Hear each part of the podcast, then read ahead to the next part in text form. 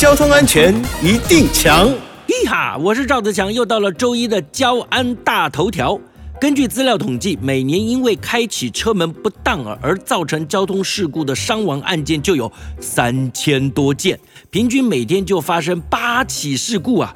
交通警察单位表示，汽车突然开启车门的情形，最常发生在临时停车的时候。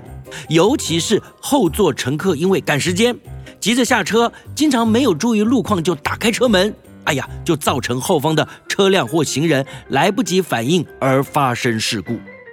因此，提醒各位汽车驾驶人与乘客下车，请记得两段式开车门。首先呢，停好车，先查看后照镜，接着呢，开启车门约五到十五公分。这个时候手必须拉着门把，以免强风突然把门吹开。然后呢，确认后方没有人车经过，再全开车门，迅速下车，并且关上车门。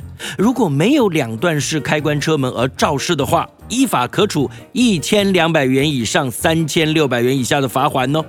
另外，也要提醒机车与脚踏车骑士。行车时应该与路边车辆或并排车辆保持一公尺以上的距离，以保护自己的安全哦。以上广告由交通部与公路总局提供。